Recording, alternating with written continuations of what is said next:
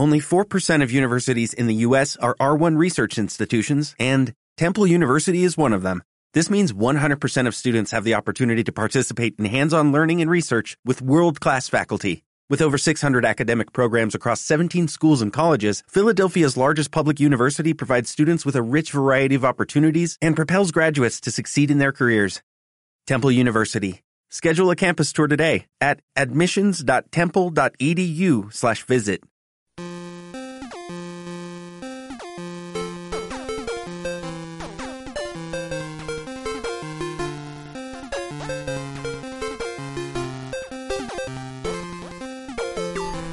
Bienvenidos a Más que un Gamer, episodio 8.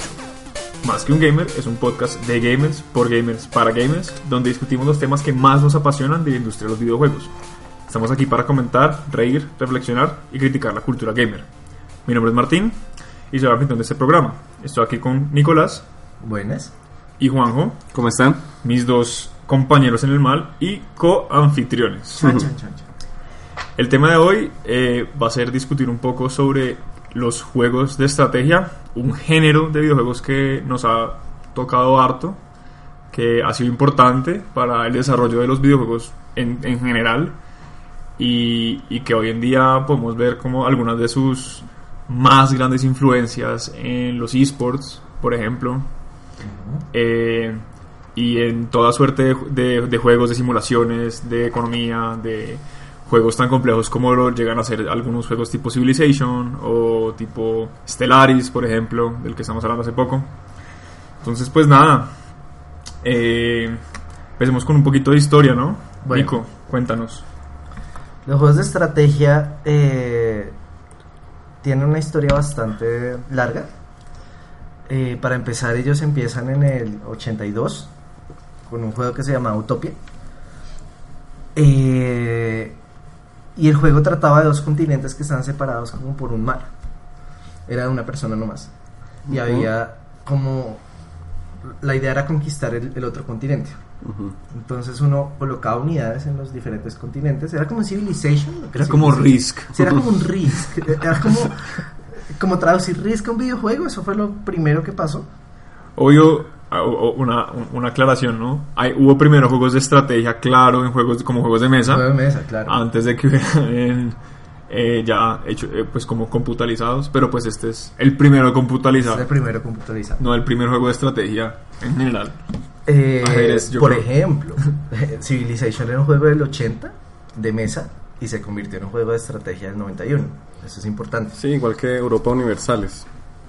Entonces, pues bueno, em- eh, apareció una empresa después en el 92 que se llamó Westwood.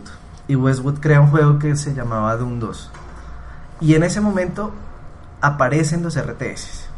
Entonces aparece la idea de poder jugar en, en- tiempo real junto con otras personas. Eh, en donde están pasando cosas al tiempo en donde yo voy, o sea, yo voy tomando decisiones y al tiempo van pasando otras cosas dentro del juego, que era la idea de- del juego de estrategia. Eh, y a través de eso, eh, Blizzard crea otro juego en paralelo que se llama Warcraft 1, donde la idea era generar un juego multiplayer. no de Warcraft el primero Warcraft 1, Humans. Orc and Humans, por eso. Orc and Humans. Eh, y empieza esta competencia entre Westwood y Blizzard por sacar juegos. Entonces, eh, Westwood saca eh, Command and Conquer, Blizzard responde con Warcraft 2. Entonces empiezan como unas competencias de RTS. Y en paralelo a eso, pues está saliendo eh, Civilization, por ejemplo, que sale en el 91. Eh, y es, es- importante tener en cuenta esto porque estos juegos hacen que nazcan otros géneros dentro de la industria, como los MOBAs. Sí, y generan Pues- como estas dos, dos vertientes grandes de juegos de estrategia que son los juegos de estrategia en tiempo real que son de pronto los que la gente eh, con los que la gente es un poco más familiar especialmente por Age of Empires y Age of Empires 2 de pronto y Warcraft en este caso y Starcraft y juegos que ya son de estrategia por turnos que el más grande sigue siendo Civilization pues el más popular pero igual hay eh, ah, no me acuerdo cómo se llamaba este eh, Pues igual. Está to- to- to- Total Total War, War. que es una mezcla de las dos, pero el macrojuego es más que todo un juego por turnos. Eh, Entonces, sí generan, se generan estas dos vertientes, ¿no? Que es como también importante que de ellas sí surgen, ¿no? Los MOBAs, eh, muchos de los aspectos que vemos en últimas, en, en muchos eh, eh, MMORPGs en línea tempranos, tienen que ver como con lo que se fundó en estos juegos de estrategia, eh, que también no vienen de, de- que, que igual también eh, vienen también de como otra vertiente de juegos de mesa en últimas Sí. o- o- otros aspectos, pero hay unas buenas influencias ahí que igual se pueden ver como en esos desarrollos. Y también importante es eh, que esta competitividad para sacar juegos de estrategia produjo que Blizzard sacara StarCraft en el 98 Ujú. y StarCraft se volvió en el juego competitivo por excelencia de Blizzard. Ah, pues hasta hace unos años que salieron otros juegos como Overwatch o como Sí, Warcraft. igual StarCraft, digamos, eh, StarCraft fue como el primer juego que tuvo una escena en línea, de juego en línea, bien importante, donde la gente estaba jugando un montón, que yo no sé si yo, yo jugué tempranamente StarCraft, eh, pues no, pues yo no no jugar la campaña, y fue el primer juego que como que supe a conciencia que se podía jugar en línea. Y tuve una pésima experiencia jugando en línea porque no tenía idea.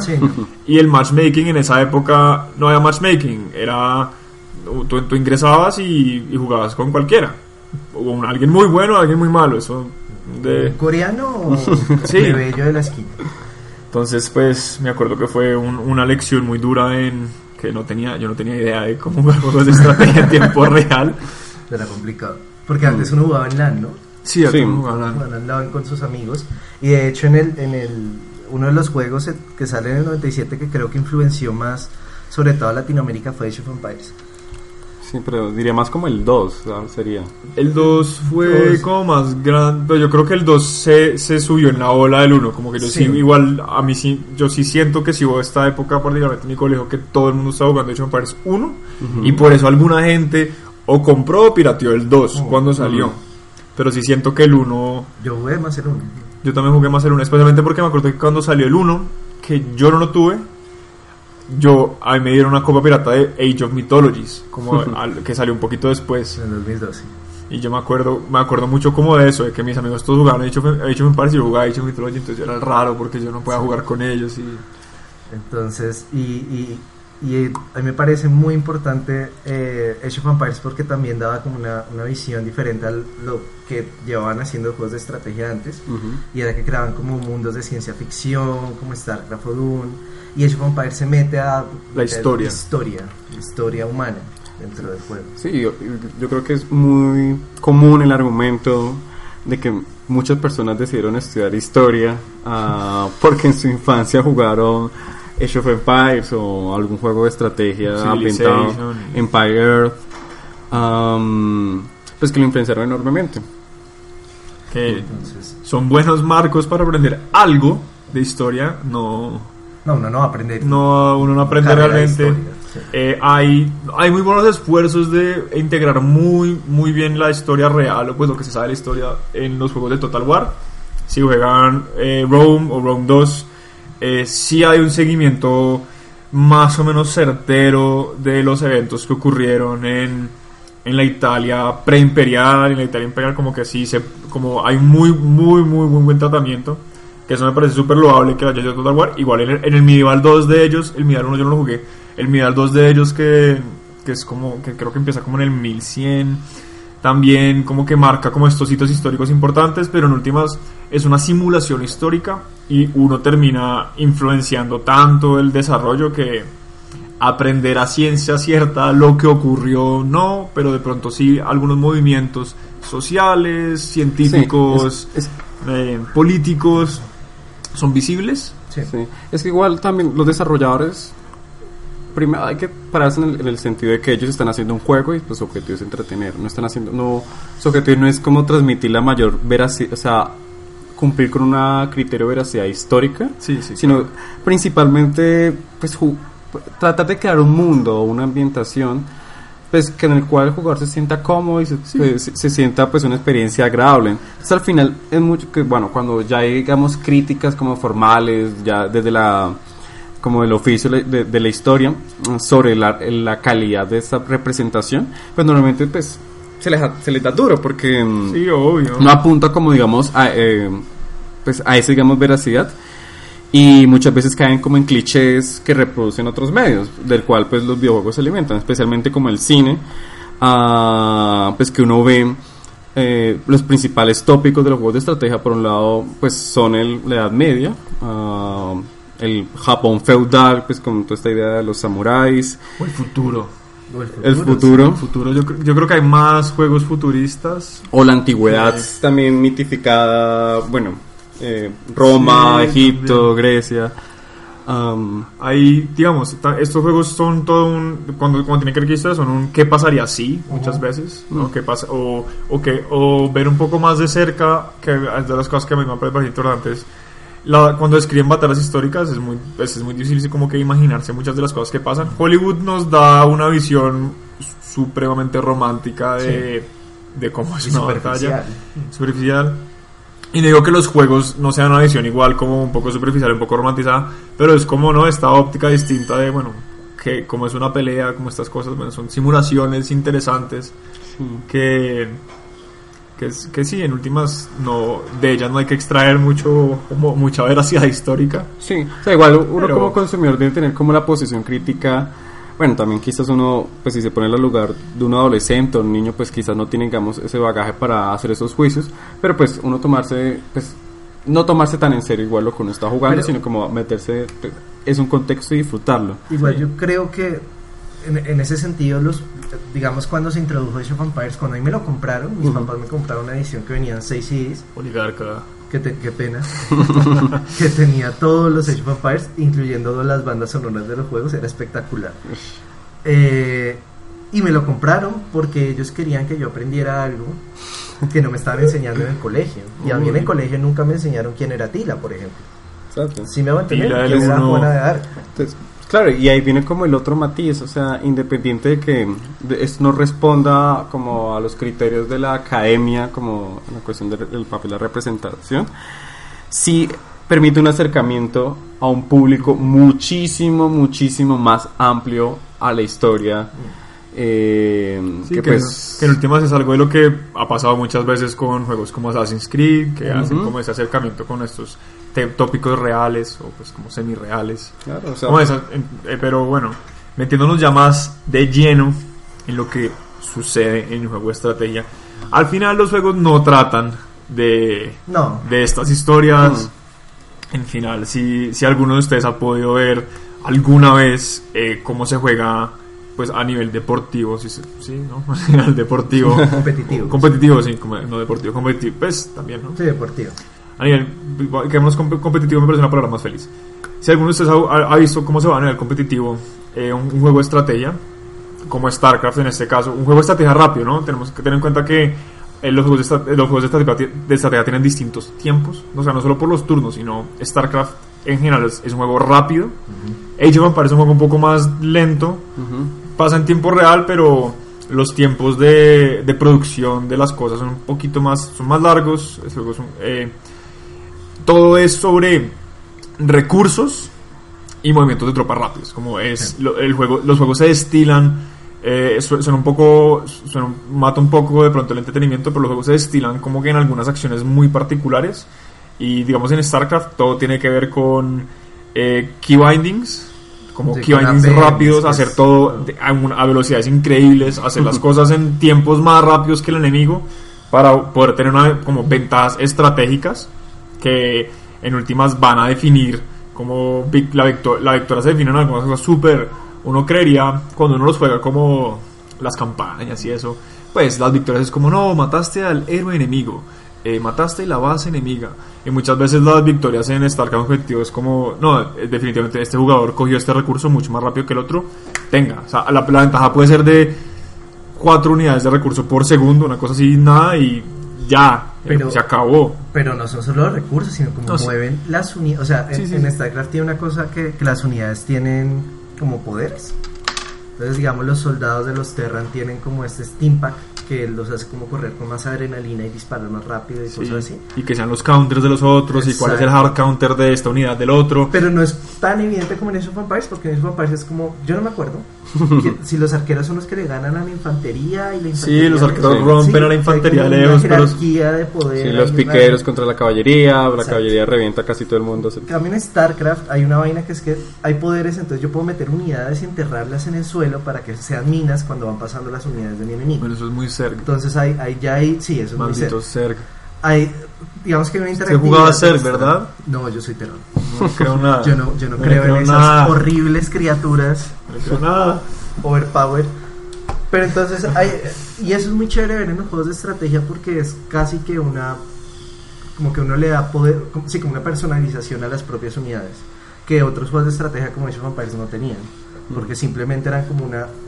Tengo unos arqueros, allá hay unos soldados, pues entonces mando los soldados, los arqueros y los voy corriendo para atrás para que no me los maten mientras mato a los soldados enemigos.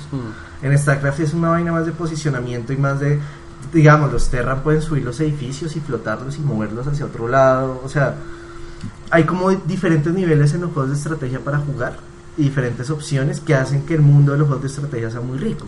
Sí, es que igual, yo, yo recuerdo, eh, por ejemplo, yo jugué mucho más fue Age of Empires 2 y amé sobre también el 3 y y el carácter, digamos, de las especializaciones de cada de cada facción, sobre todo, pues, a menos en el 2 y en el 3, a diferencia de StarCraft, hay muchas más facciones y pues las diferencias no son tan amplias, principalmente se ven en las unidades y en los sistemas económicos. Pero sí es un poquito como el, el- llega un punto en el que es difícil hay tantas unidades que uno tiene que establecer hay muchos con, contras de otras y la organización y gestión de ellos en un campo de batalla se vuelve muy complicado Mm, yo sí no sé cómo en el aspecto competitivo si esos dos juegos llegaron a más allá sobre todo el 3 como que llegó a alguna trascendencia Warcraft. no el Starcraft El era Age of Empires Age of Empires. Yo sé que se, que se jugaba harto en LAN parties y se jugaba en internet. eh, estoy, estoy seguro es- de lo que recuerdo del 2.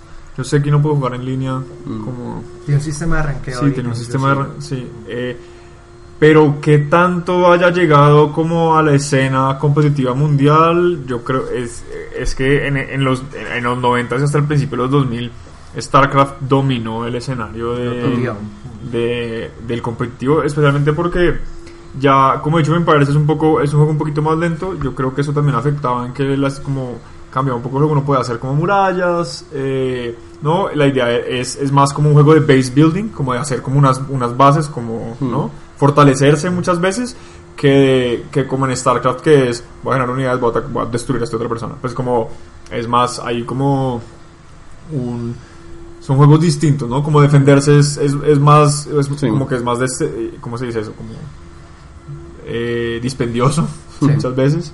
Entonces yo creo que eso le, de pronto le quitó como su posibilidad de como asegurarse un lugar como en esa escena competitiva. Igual se juega, ah, se sigue jugando Age of No. Empires 2. Y hay Si ven los personas- números en Steam es chisto, eh, pues es curioso porque es un juego de hace 20 años. Sí. Pues el renacimiento 20 con el- la, la remasterización que le hicieron, ¿no? Sí, pues sí. implicó... O sea, y ahorita que ya hay tres es- expansiones, eh, la del Reinos Africanos, la última que salió de los eh, sudeste asiático y había otra que era, ah, pues Forgo- Forgotten, creo que era. Forgotten Kingdoms. Sí, creo que era Creo ese. que sí.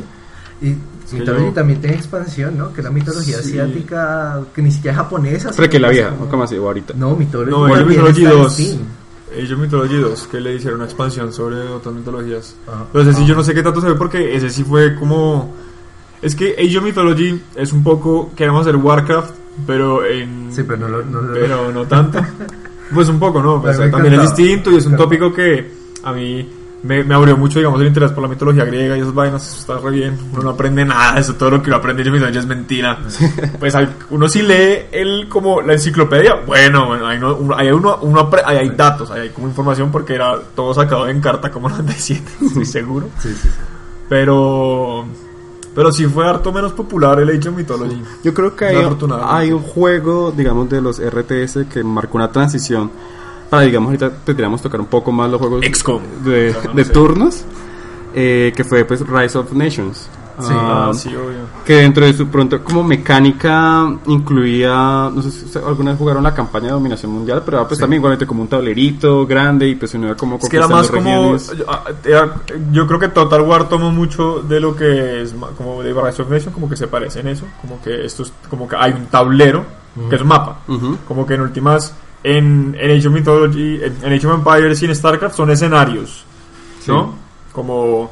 Sí, son mapas, pero pues si Es no lo como piensa. representaciones de guerras en un escenario de guerra. Sí, es, es como un es, es una batalla, ¿no? Una, una batalla. En cambio, ya en Rise of Nations son guerras, son conflictos Exacto. largos, que es lo mismo que pasa pues en un Total War, o ya en un juego más largo, más dispendioso, como Civilization, que ya es, sí, uno- el- la civilización, ¿no? Como una edad completa, es como, no, no sé, una edad no, como la historia entera de, de un pueblo, de- como una gesta completa. Sí. Entonces, yo creo que Rise of Nations tenía un poco de eso, ¿no? Es una guerra, no es una Exacto. batalla. Y no, igual, digamos, las mecánicas de juego creo que lo hacen mucho más veloz, a menos como por ejemplo la posibilidad de que tú puedas atravesar el mar con tus unidades sin necesidad de, barcos de transporte, siempre te des- desarrollas una tecnología No, es que eso sí es lo y, peor. y automáticamente, Uf, qué mamera. ah, bueno, y al final que llegabas con pues armas de destrucción, eh, Sí, bombas robots, Que nucleares. sí, eso también pasaba en Empire Earth, ¿no? No, pero es que en- hay una hay una distinción divertida con Empire. Tú llegas al punto en el que literalmente te reventabas a punto de bombas nucleares con todo el mundo y el mapa que pueda quedar completamente blanco porque es- Sí, todo el mundo lanzaba bombardeos. Pero en el Yo Rise of soy, pro, yo soy como pro no proliferación de armas nucleares en todos los juegos que juego. Como, por favor, no, todo se vuelve nada, los mundos se vuelven horribles. Creo que no hay nada- ver árboles y todo. no hay nada más divertido que lanzar una bomba nuclear a una granja en Empire.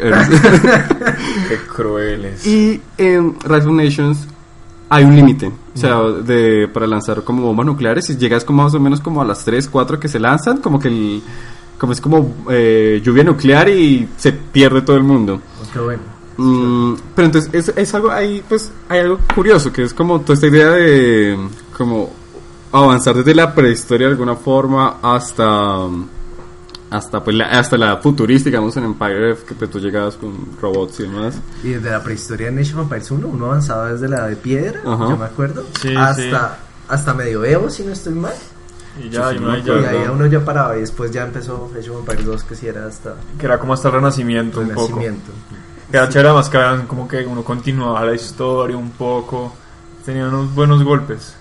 Sí, sí, como pues bueno, hay más como ponernos ahí técnico, pues como toda esta idea de, de avances tecnológicos, como la idea de la civilización en base como a la tecnología. Sí, eso igual Pues está, está mejor fuerte. representado. A mí me parece que el, la- el juego que mejor, pues insisto, como que el juego que mejor mezcla estas cosas siempre va a ser Total War. Porque tiene, am- tiene como ambas cosas. Tiene los turnos como de la, de la macrogerencia de, como de una civilización o Ujú. pues de una nación, un pueblo, lo que sea. Eh, a nivel como político, económico y social, Ujú. tecnológico. Y después uno puede, si uno quiere además, que es, me parece chistoso, en, pues yo jugué mucho Medieval 2 y ROM, pues hacer las batallas eh, como cuerpo a cuerpo, entre comillas. Uno no tiene que hacerlas, uno las puede resolver como por, por probabilidad. Ah, Automáticas, sí. como si yo tengo más fuerza, chupa. Como, Ajá, gano. Eh, Yo, yo creo que, lo que a mí lo que me- más me ha fascinado de la saga Total War es que dentro de las mecánicas de gestión pues entran otros factores más allá de lo económico a jugar como elementos centrales de manejar tu imperio de alguna forma y que sea, por ejemplo en el Medieval 2 pues que ten- tú tengas en cuenta la- tu relación con el Papa Ah, eso es es súper que al final tú trates de calcular, de meter la mayor cantidad de Ah. cardenales en el concilio para que pues el papa sea de tu facción al final y, y puedas convocar cruzadas a tu enemigo, a las ciudades enemigas. Creo que lo más chévere de esos juegos es la diplomacia. O sea, Es Civilization, la diplomacia es genial. pero ahí, yo- digamos, yo un juego que a mí me parece que hace un, una buena simulación como de, de dinastías que tienen un montón de cosas interesantes eh, y de esas cosas como diplomáticas políticas es Crusader Kings. No sé Sí. si han jugado Sí. Crusader Kings. Este Paradox. que hicieron además, que me acabo de acordar, pero si a alguien le gusta mucho Juego de Tronos, Crusader King sacó un, no es una expansión, ¿no? Es un mod gratis, si Ajá. tienen el juego, si lo tienen en Steam, para jugar en los mapas de Westeros. Oh, que- Con, y uno puede jugar, hay como tres campañas, ¿no? Hay como la campaña de la, la guerra que vemos ahorita en el programa, hay la conquista de Aegon, como el, el- la conquista, la conquista, La encuesta. la conquista de, de, de Aegon Targaryen como de hace, no sé, es como 400 años, y, y los dragones son como... Son, como personajes de como de la dinastía de unos muchos y tienen como habilidades especiales. Es no es súper como minuciosamente creado de una forma súper interesante para si alguien está interesado y pues no es como que le esté haciendo propaganda gratuita, sino que me pareció increíble lo que hicieron. Es un juego largo de pronto no es para todo el mundo pero es fácil de aprender. Sí. mucho más sencillo que no, no sé si decir que es más sencillo que Total War No, yo diría que No, los juegos de, no. de, de, de Son un poco son más, más- complicados. Sí, sí no O sea, Total War es un poco más friendly. Es que les Sí, puedo llamar como alta estrategia, friendly. porque es que el, el- el centro de eso es en verdad la gestión Sí. sí ya es total de... Pero eso suena como muy miedoso, pero no, no es como que, uno- que, na- que si uno no ha jugado nunca juego de estrategia no puede meterse a esto y No, no, Sí. es, No, es- Igual es como, yo creo que lo que más recuerdo, cada vez que sale un Total War, pues uno puede durar 3, 4 horas en la primera campaña, toda una noche, porque pues igual que los juegos de estrategia tienen ese poder de que Un turno una- un más. turno más, Un turno una hora más. más, Un turno 4 de la mañana un turno más. y dándole, y pierdas brutalmente, A me- a pero quiera volver a A empezar. lo que más me pasa, yo juego mucho Civilization, eh, me, ¿cómo se dice eso? Me van a gloria de que juego muy bien, no sé si juegue bien, pero siempre me pasa que yo planeo mis campañas, digo, bueno, yo, yo ahorita puedo romper a, a Egipto en 7 turnos, estoy seguro que en 7 turnos almorzando, almorzando. eh. Me va a, tom- me va a comer un sanduchito y los voy a, dar- los voy a volver nada. De 7 turnos se ven como en 15, 20, 30 turnos. Y ese Egipto no para de hacer unidades. Lo Y si alguna vez han jugado en Immortal en un Civilization, es, es trampa. Es, hay, todos los juegos de estrategia tienen dificultad y hay muchos que son muy justos con su dificultad y con la inteligencia artificial de los enemigos. Que hacen estrategias, no, no desperdician unidades. La mayoría de. Si, a, a mí esto me pasa mucho, pero si uno juega en las dificultades normales y difíciles, los enemigos tienden a lo, que yo llamaría desperdiciar unidades, las mandan a matarse, como que se mueran, como por como para que no la ataquen y ya. Y no son muy estratégicos como, como, con las como las desplazan, y, pero si uno empieza a subir de nivel, lo que ha pasado digamos en el último Civilization, lo pasó en el 5 es que a mí no me parece que hayan aumentado como la pues como las habilidades de la inteligencia artificial, la inteligencia artificial no es más inteligente, solo tiene más recursos. Mm. Entonces no es que no es que hagan grandes cosas de estrategia, sino que te lanzan a ti cientos y cientos y cientos de vainas. Es como. Sí. es más bien agotador Eh, Am- que A mí me pasó, a mí pasó lo mismo con Empire Total War y es que pues como decía, al comienzo pues esos juegos tienen una curva un poquito complicada para aprender a gestionar pues todo el el, el imperio, el sistema económico y, y político, pero una vez que uno lo, a menos con ese una vez que lo, lo aprendes a jugar, se vuelve muy fácil, muy Sí. fácil de digamos de ganar las campañas.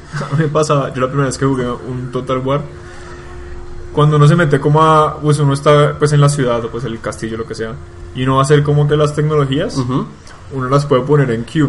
Como que uno puede poner a que haga, a que si termina una haga la siguiente y haga la siguiente. Yo la primera vez que idea. jugué, porque ya he jugado muchos Age of Empires, yo no entendía que uno pueda poner varias al tiempo. Yo dije como, uy, no, pues voy a poner que hagan todo esto de una vez. Fácil, de una. Y como, y eso cuesta hacer, hacer eso, no me acuerdo, cuesta no sé cuánto Sí. de oro, lo que sea.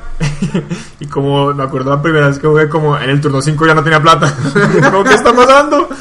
Y ahí entendí, pues como no había, no, yo, dije, yo pensé que era muy parecido a Age of Empires y eso me confundió un montón porque yo solo había visto las peleas como en tiempo real, Sí. no el macro, no pensé Sí. que la macro gestión. Bueno, entonces ahí hice el tutorial. y Y después de eso fue, aprende. porque además, no, es que es No. chistoso. Es que- Eh, No, no, pero Yo iba a recuperar una cosa de Civilization y era que una cosa que me parece muy chévere de ese juego es que uno puede ganar por varios. Ah, por sí, hay varios varias niveles. formas de ganar. Entonces uno puede ganar por arte, uno puede ganar Por cultura. Por cultura, eso, por cultura, por tecnología, si no estoy mal, Y pues por, dominación total, y hay otra forma. Hay, entonces en Civilization 6 hay, hay- uno puede ganar por religión, Eso. cultura religiosa, Hay cultura de dominación, cultural y científica. Ah, y diplomática. También hay diplomática. La diplomática es la menos pulida. La diplomática tiene mucho que ver con la de dominación. Sí. Porque es eh, la, la- Que es lo del Congreso de la ONU, ¿no? Sí, tiene que con Congreso de la ONU y la verdad depende de qué tantas ciudades uno tenga y qué tantos ciudades-estados sean amigas de uno. Eso es lo más... Que eso me parece que es innovativo porque Que es una capa nueva. No solo nos matemos entre todos y te- quién tiene como Sí, obvio. Consejo Sí, para una cualquiera que esté, grande, pues no sé, mi consejo para cualquiera que esté jugando Civilization, la única forma de ganar en altas dificultades es Domination. Todas las demás están lejos del alcance de uno porque todos avanzan mucho más rápido Sí. en todo lo demás. Hacer religión no tiene sentido porque es un desperdicio de recursos y tiempo. Pero hacer la cultura religiosa como es normal es, es satisfactorio. Sí. No, multiplayer para es convertir al mundo entero en él. Uno se inventó una religión como el Frank Mar- Martinismo. es muy chistoso. Las purgas. Entonces sí, creo que creo que pues los juegos de estrategia son muy ricos eh, en tanto que tienen muchas pues digamos capas de, de poder de poder de poder como jugar de diferentes maneras un mismo juego, o sea que no piensen que los juegos de estrategia son solamente el hecho de ser muy rápidos con el teclado y con el mouse.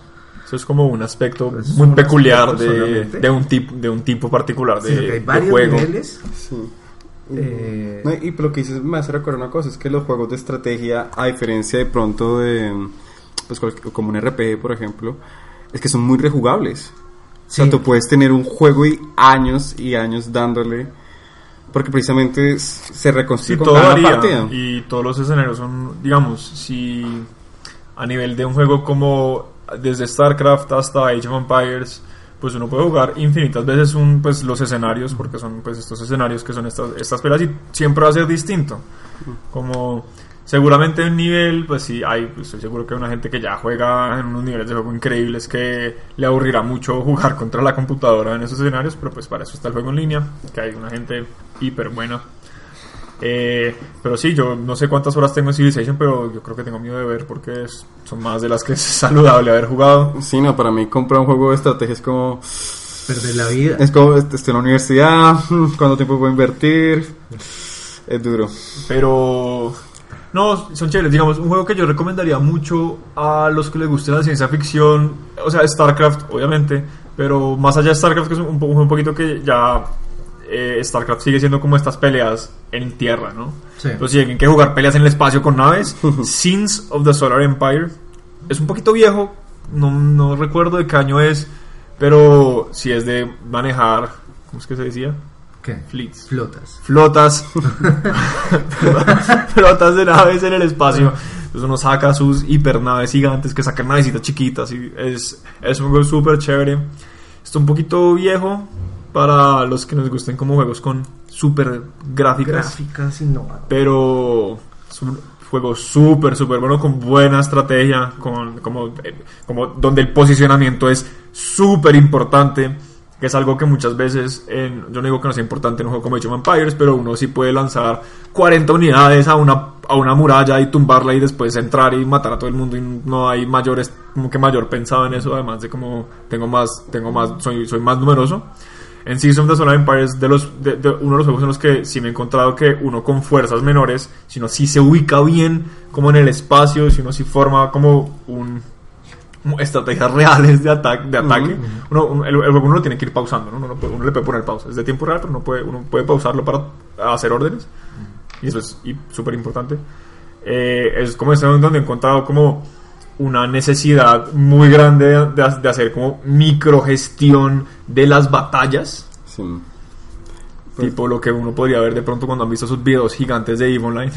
no son así, solo que uno puede pausarlas. No, pues también es, pues, pues, Y no volviendo, volviendo ahí a, a, a la batalla de Total War, como el hecho, la importancia también de la- las condiciones geográficas en una batalla, como influencian ah, el hecho que tengas que colocar, si colocas un soldado pues en una pendiente, pues tiene ventaja sobre el que está abajo, am, los climas, esas cosas. Los elefantes. Sí. La mora, los elefantes. Los elefantes rompen el juego. Los ninjas. Los Con- ninjas no. Yo, ay, con ninjas. Esos ninjas, la bomba revienta sí, la sí moral son- de los equipos. Pero los elefantes rompen el juego. Atila rompe el juego. Atila cruzó los Alpes y todo, todo cambió. La historia cambió cuando Atila cruzó los Alpes. Debo contar una historia. Hace poco jugué con eh, un compañero que está acá, Juan José. ¿Y Atila cruzó los Alpes? Eh, yo me pedí a los persas, creo, sí. Sí, los parces. Creo que jugaron. Total. No, 2. Age of Empires 2. Lo- Ay, lo- pero no, La específicamente- unidad de los persas. Me lo voy a los bajar en. Steam para jugar con ustedes. Y los, ele- los, los elefantes rompieron a Juan José. Vale. O sea, cuando... También, ta- eso es también muy chévere, los juegos de estrategia, es que uno puede como eh, romperle eh, el trasero a sus amigos. A ver, yo, que, yo contextualizo, habíamos jugado como unos meses antes en un evento de la Nacional de Historia y Medios Digitales. Bueno, hay unos computadores con Age of Empire 2 y pues nos invitan a que juguésemos, a que jugáramos. En esa partida no alcanzamos a terminarla, pero pues cuando la paramos, la, la- la terminamos, yo gané por puntuación. Entonces, el, ese orgullo Es pues no quedó... ganar. Exactamente. Que y, bueno, no ganar. y lo estaba ya rodeando, ya lo estaba Es rodeando. como ganar por, por, por puntos en Civilization. Es no Sí, ganar, no, no, no está pasando le nada. gané, le gané. Ah, esa es la otra victoria que hay. Puntos. Pero esa no cuenta, esa no Y cuenta. la cuestión es que volvimos a jugar. No quería volver a jugar. O sea, ya tiene miedo, tiene miedo. Y literalmente nos tocó un archipiélago que eran dos grandes islas. Y lo encerré. Lo encerré. O sea, el man al final, ¿saben cómo ganó? Construyó una maravilla en la esquina del puto mapa. Yo no me acordaba cuánto que uno podía ganar con eso. Hace mucho no lo jugaba y ni- no me acordaba que el tiempo pasaba tan rápido. Y él se atrincheró con sus putos elefantes. Y Lenguaje, yo no alcancé, no alcancé, no alcancé por tiempo, pero ya lo tenía reventado. Eh, No podía salir de ahí porque mis barcos con bombardo lo tenían rodeado. Eso, eso de los juegos de estrategia. es- ah, bueno, yo gané por eso, pero los juegos de estrategia, eso de ganar por maravillas y por titanes, sobre todo en Age of Empires y Ay, Mythology, Titanes es una mentira. son una mentira. Así nada más uno no los puede matar nunca. No, No, no puede matarlos, pero. Creo que son los únicos juegos que tienen como esos. Pues cuando me agarré entre titanes. Ah, eso será muy épico. No, está re triste porque nadie más hacía nada. Era como el, el titán que caiga primero es el jugador que gana. Sí, O sea, es literal el que ataque primero al otro es el que gana. ya se El acabó. que, el que el primer puño gana siempre. Eh, lo No, que que tenían poderes. Sí, había Los po- yo, me acuerdo poderes, el de sí, implo- No, pero eran los poderes, creo, los dioses que uno tenía. Uno podía Sí, ah, Eso era Yo me acuerdo del de Eso era trampa siempre porque era como, ya, estoy súper bien, saco un y el ejército de uno ya no sirve de nada. con- muere todo. Yo me acuerdo mucho Implosión, de Crank de los, de los nórdicos. Estaba, eh, eh, sí, era una bomba, pues Ah, implosionaba. ah, sí, una, toteaba todas las unidades. espectacular. Eh, lo que me lleva a acordarme de que los juegos de estrategia en nuestra época, de nuestra generación, tenían claves. Ah, uy, muy cierto. Sí. Civilization no tiene claves. Sí, ya no tiene claves. Civilization es un juego justo. Pues que es horrible. Que ¡Sufro! Eh, había una que era Okana. me- me- que Ocana, que era sacaba unos ojos que disparaban, Sí, unos sí, ojos que disparaban láseres. Sí, sí, sí. ¿De cuál? Espere. Eh, que también era yo un acuerdo- volador con un arco iris.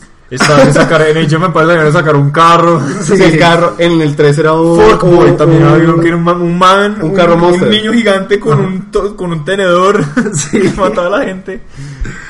Ay, era muy No, bueno. en StarCraft también. Eh, que, eh, Warcraft 3 también había claves. Warcraft tenía claves. yo no me Yo. Sí, reconozco, cosas, pero yo nunca yo reconozco que me, me- la campaña del 3 me la pasé con claves. Porque me, Ay, que- mucho vago, es fácil, es fácil. es que quería- me gustaba mucho la historia, lo único que quería era ver los, las cinemáticas. Entonces, No, están en YouTube, no. Ah, en esa época no había. Un video se demoraba cargando tres días. era- a, a mí me pasaba mucho, en verdad me, me fascinan tanto la- las historias de, pues, de los Es de una buena estrategia. historia la de Warcraft. Es, Warcraft 3 a mí me parece que, yo no sé si fue el primero, pero para mí sí fue el primer juego de estrategia que tuvo como esta historia particularmente interesante, como de personajes. Porque en Age of, en Age of, en Age of Empires lo que no tenía era pues los héroes de, de algunos tiempos, como que bueno, Pero- uno era acá, otro era acá. Y Age of Mythology tiene un poquito de eso, como uno sigue la historia de este Atlante, que no me acuerdo cómo se llama. Sí, no me acuerdo. Y después la de su hijo. yo odiaba a su hijo con mi alma. Pero igual, yo sí rescato La Uris.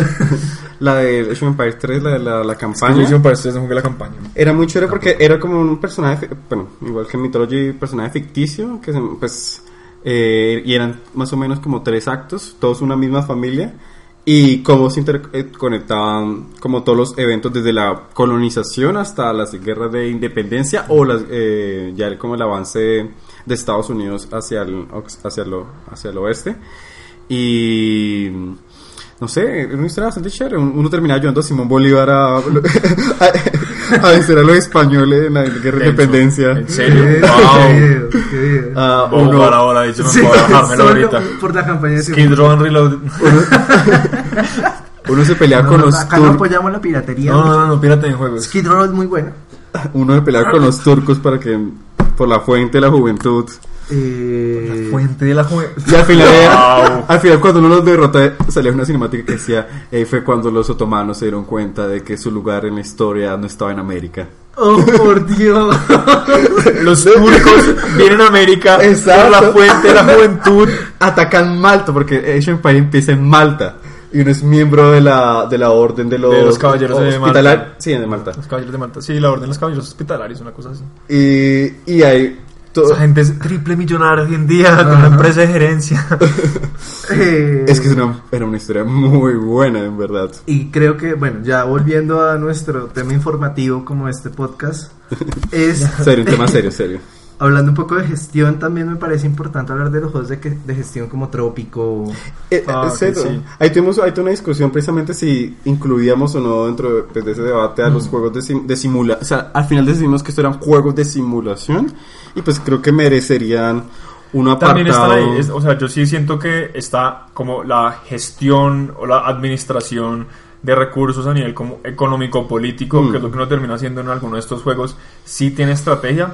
O sea, es distinto, como nuestra estrategia bélica, Sí, como exacto, en estos otros juegos, pero sí siento que sí tiene un aspecto como de estrategia mercantil. Estaba pensando también en 480, también es un juego que trata sobre, pues es un juego como principalmente como mercantil, de generar como un imperio, eh, un imperio mercantil Sí, en, el igual. 480. Lo mismo Paul Royal, que era pues crear un imper- tu imperio mercantil en, en el Caribe colonial. Digamos, a mí me parecía increíble poder ser Fidel Castro. No, y que no puede elegir Wow. bandos, ¿no? Que no puede elegir bandos Sí, los sí, sí, soviéticos sí, o sí, los- sí, sí, sí. Era... Uf, Eh, yo sí siento que bueno. si uno los, si, si los, si los buscan en internet, estos juegos están listados bajo como simulaciones, pero yo sí siento que no tienen, sí, no tienen ese aspecto como de estrategia, como que creo que es lo que la gente piensa que es, eh, la los juegos de estrategia sí vienen como de simulaciones bélicas. En últimas, el ajedrez es una simulación bélica o el o el Go. Sí. Eh, entonces, y que de ahí en últimas provienen de cierta manera como los juegos de computador de los que hemos hablado. Pero estos juegos que son estas simulaciones más económicas o políticas, en el caso de Trópico, pues es una simulación económico-política, 480 y esto pues son de- eh, estra- juegos de estrategia en tiempo real, pues como, sí, económicos. Económico. Eh, en últimas, uno sí como, a mí me parece que un juego es de estrategia cuando requiere una planeación previa a tomar unas acciones que van a definir como unos cursos que uno va a tomar en el resto del juego, de una u otra forma, como... Más como jugar ajedrez, ¿no? Como Sí, ir pensando entonces- en pasos. Entonces tomar una decisión sobre, eh, eh, sobre, será que, no sé, es ay, es que ya hace mucho que no juego 480 y la verdad lo jugué muy poco, pero cuando uno llega a tomar decisiones sobre como de qué, qué tipo de desarrollo se va a tomar para hacer como eh, cuáles van a ser las cosas, como cuáles van a ser mis recursos, cuáles- eh, o sea, como qué, qué- qué tienen los otros que no tenga yo, como este tipo de cosas, todo eso re- en última requiere, requiere estrategia, entonces yo siento que sí caben dentro de, de juegos de estrategia, pero son, son un poco distintos. Como no es StarCraft, no es Warcraft, no es Age of Empires, No es Civilization. no es Warhammer, no hablamos de Warhammer. De todos los juegos de Warhammer tiene cientos de juegos.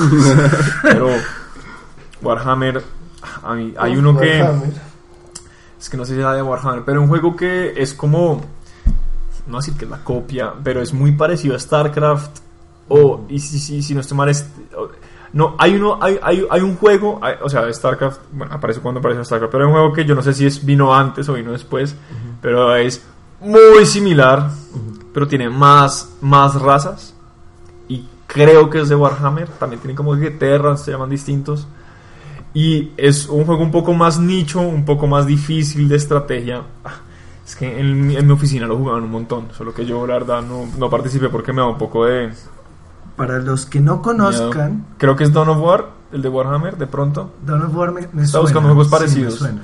O Battle March, no, Battle March no es. Para lo que, los que no conozcan qué es Warhammer, si alguna vez van a una tienda de ocio y encuentra una maqueta con muchos castillitos y muchas unidades. Eso es Warhammer. Eso es Warhammer. Básicamente Warhammer lo que hizo fue a partir de un juego de estrategia eh, de mesa, que era como entre rol y estrategia en tiempo real, pero físico, crean como 88 mil juegos de estrategia también.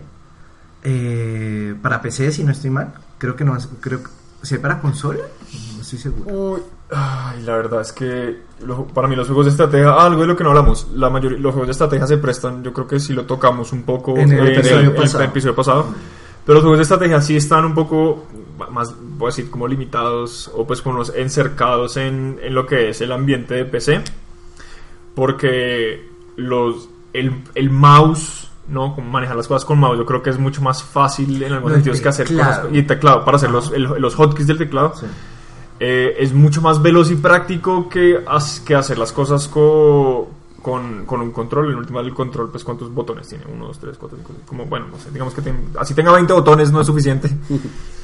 Eh, entonces, sí están, no digo que estén restringidos a que solo hayan juegos de estrategia en, eh, en computador. Sí hay juegos de estrategia en, en, Consola. en consolas. Por ejemplo, un, un muy buen ejemplo, un juego de estrategia en consolas, de, de estrategia temporal en consolas, es Halo Wars que es un buen juego porque es para consolas de estrategias. Creo porque es una buena mezcla entre un juego de acción y juego de estrategia en tiempo real, como que está un poquito más hacia el lado de la acción, es rápido, como es un poco más vertiginoso, no, no tiene tanto no tiene tanto como manejo de recursos o como, y es más los escenarios son relativamente cortos.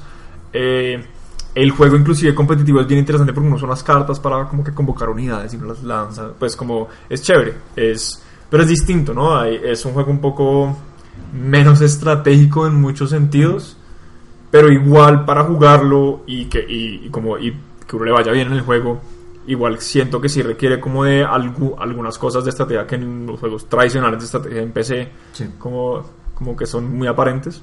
Entonces no estoy como diciendo que Halo Wars sea menos estratégico, solo digo como tiene un enfoque más hacia la acción que, que lo hace, que hace que jugarlo en, en- en consola sea práctico. Jugarlo en PC es mucho más fácil. En ese sentido, pues son mucho más fácil de manejar en algunas cosas. Eh, pero sí hay como esa, esa brecha entre PC y consolas, y es más que todo por el control. XCOM está en consola. XCOM está en consolas. Juegos como XCOM, que es juegos de estrategia que no tienen que ver mucho con, digamos, XCOM no es un juego de ejércitos, sino un juego como de héroes o de controlar como personajes turnos, por turnos. Parecido, digamos, si alguien, a un juego parecido, eh, Invisible Inc. es un juego similar a XCOM en algunas cosas, solo que es de espionaje. Eh, esos se prestan un poco más porque pues cuando el manejo es por turnos de pronto es digamos Civilization también tiene un juego para consola que es Civilization Revolutions que a mí no me gustó tanto pero a la gente le, a- a la- a- les le fue súper bien cuando salió Eh, pero sí los juegos en consola tienden a, ser- tienden a tener como algunas simplificaciones del, de, como de la gestión puntual como de algunas cosas no son tan eh, como no hay cómo se dice eso no, son tan- no, no pueden ser tan dispendiosos porque el como controlarlos es limitado.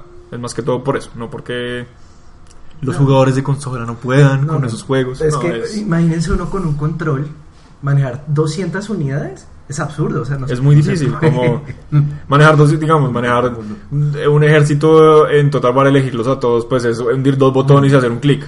Listo, ya están todos elegidos, avancen.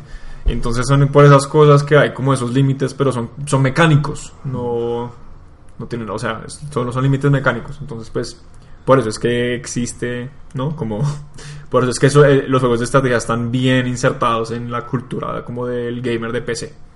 Y otra cosa que me parece genial de los juegos de estrategia, la banda sonora. Normalmente La son buenos. verdad, creo que la banda sonora de los juegos de estrategia es demasiado épica. O sea, digamos, la banda sonora de Civilization 4 es la cosa más hermosa que yo he escuchado en mi vida en un videojuego. La de Rise of. Nations también, o sea, la de Age of Empires 2, la del 3 Como que también. crea ese sentido de conquista, como saben. Hay una buena página que la recomiendo mucho para los que jueguen juegos de juegos de mesa o pues juegos de mesa de estrategia como, eh, como no sé pues si juegan Risk. En este caso juegos un poquito más dispensos como pues si juegan los de ah, cómo se llama esta compañía bueno ellos hicieron un juego de estrategia de Game, de Game of Thrones hace poquito. Hay una página que se llama Tabletop Audio y ahí pueden poner como sonidos de pelea, sonidos de pelea con caballería, sonidos de pelea Con arqueros. Sí, no, el- o sea, Yo, yo lo he visto que lo- yo, yo lo conocí una vez que vi jugar eh, Calabozos y Dragones. Ajá. Entonces cuando habían batallas lo usaban. Entonces eh, como No, sí, que súper, no, y ponían como música épica para batallas, música épica para quests, música épica para el- un pueblo de elfos, como cosas así. Entonces muy recomendada esta página que me parece increíble como poner música como que tenga que ver con lo que uno está haciendo. Pero eso es como bueno, eso es una tangente de ya para quienes jueguen juegos de estrategia de mesa que son otro monstruo. Quería, quería recomendar, eh, ya casi Bueno, si hagamos acabar. recomendaciones ya como para terminar. Hay un juego indie que se llama War the Game. Se los voy a mostrar acá. Lastimosamente ustedes no pueden ver, queridos oyentes. Pero pueden buscar al mismo tiempo que están Pero escuchando buscar al mismo tiempo. Es un juego que básicamente transcuye. Trans, Escuche, estamos aquí con un revolución de lenguaje. El lengua- estamos transformando el lenguaje en nuestro podcast. transcurre. Secretamente, esto es un podcast sobre el español. Secretamente. Eh, como en mapas. eh, Transcurre. transcurren mapas militares. Entonces, como que eh, uno es. Uno tiene todo el planeta. Y uno tiene como un ejército. Digamos, de que hace parte de una nación. Y no sé si hayan visto como en las estrategias militares que estos, estos mapas los empiezan a colocar como con unos pines de diferentes colores, que son como diferentes unidades, como yo voy a invadir Irán.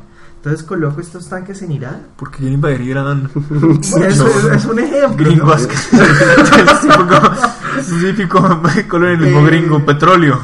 Y es un juego bastante interesante porque primero... Ay, se eh, bueno las imágenes, está curioso. Sí, primero tiene un estilo gráfico que, que- que me parece muy bonito, muy simple además.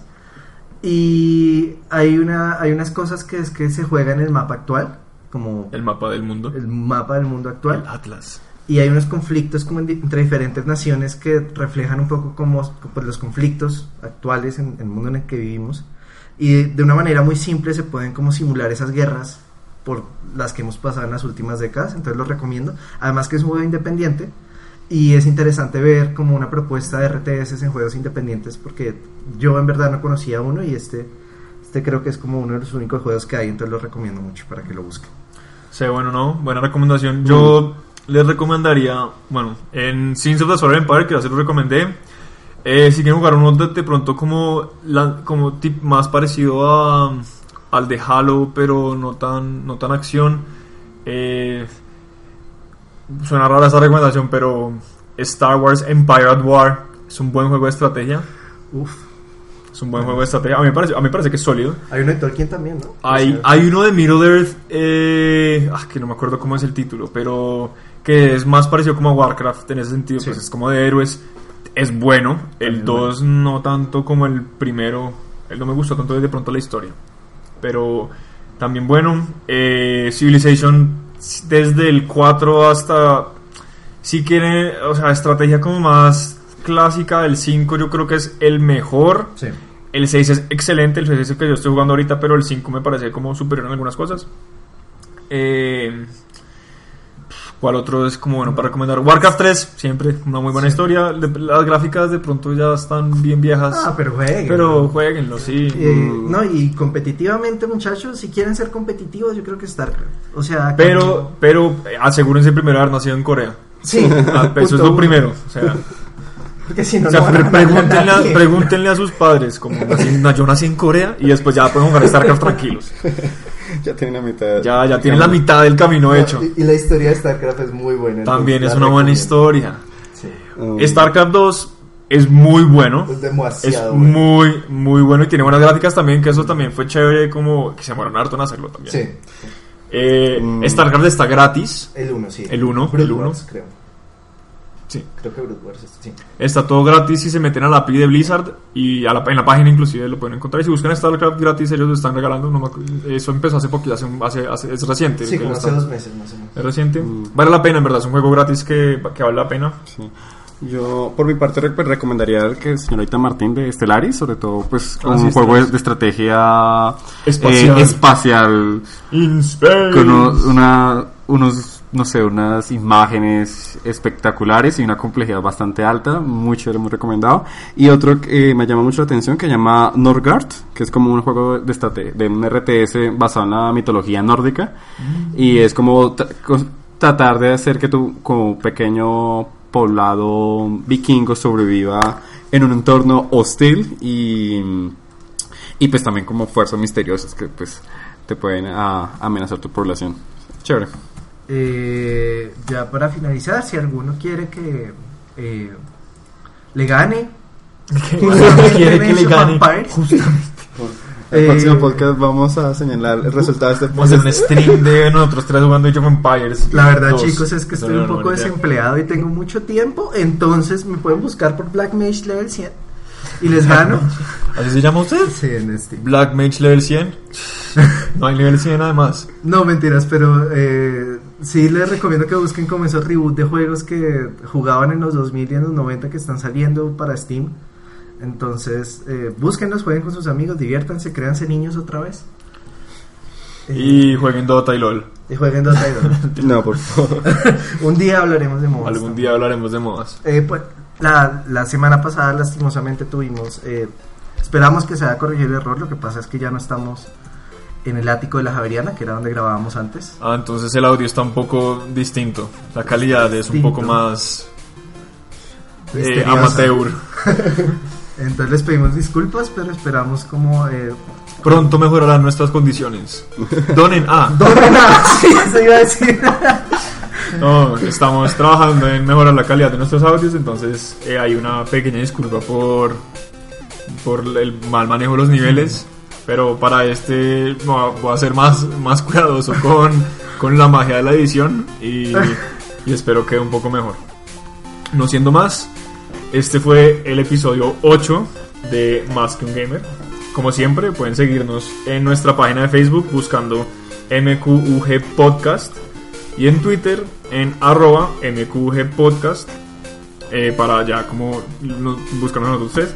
Y ya personalmente nos pueden perseguir en Twitter a mí en arroba JMartinRH, a Nicolás en arroba ForgottenPo, o sea E F-O-R-G-O-T-T-E-N-P-A-U. Vamos a ponerlo en la página. Vamos a poner la página para que lo sigan. Y a Juanjo en arroba Juan Q B larga 94. Por fin. B larga la letra, no, no, B larga como todo escrito. Quién sabe. Eh, no olviden comentar, likear y compartir. Muchas gracias. Gracias.